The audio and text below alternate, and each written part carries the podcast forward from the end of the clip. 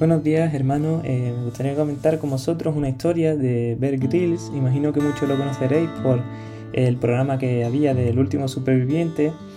Él lideró un equipo de cinco personas en julio de 2003 para un viaje a través del Océano Atlántico Norte sobre un bote inflable. Ellos salieron desde Nueva Escocia en Canadá hasta Escocia en Reino Unido pero un día de agosto se desató una gran tormenta y llegó a haber olas de hasta 30 metros. Perdieron contacto por satélite y temieron por sus vidas tanto ellos obviamente como el equipo de control. Afortunadamente sobrevivieron y pudieron contar esta historia. Quizás no todos pasemos por tormentas físicas como la que pasó Bear Grylls, pero sí por otro tipo de tormenta. Eh, la vida no es sencilla, lo sabemos, y las tormentas son muchas y variadas.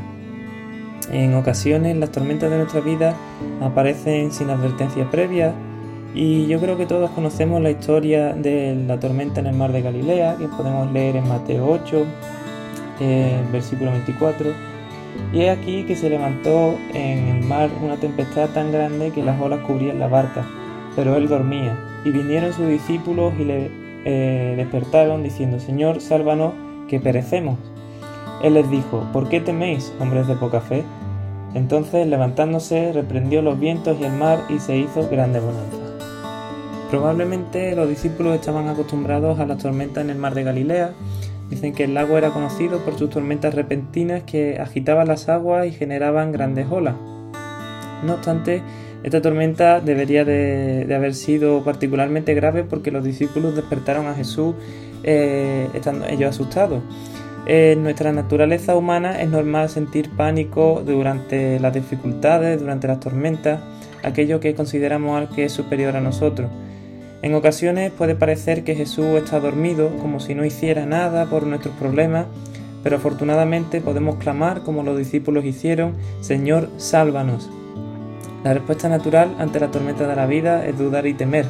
Jesús dice que la respuesta a la tormenta debe ser la confianza, como le decía a los discípulos en el versículo 26, hombres de poca fe, ¿por qué tenéis miedo? Jesús es capaz de calmar la tormenta y eso es justamente lo que hizo. Así que, hermano, no tengas miedo en la tormenta porque Jesús, aunque parezca que no está presente, sí lo está. Confía en Él, desarrolla tu fe y construye tu casa sobre la roca que es Jesús. Porque así como libró a los discípulos de la tormenta, también te librará a ti. En Mateo 7, 24. Cualquiera pues que oye estas palabras y las hace y las compararé a un hombre prudente que edificó su casa sobre la roca.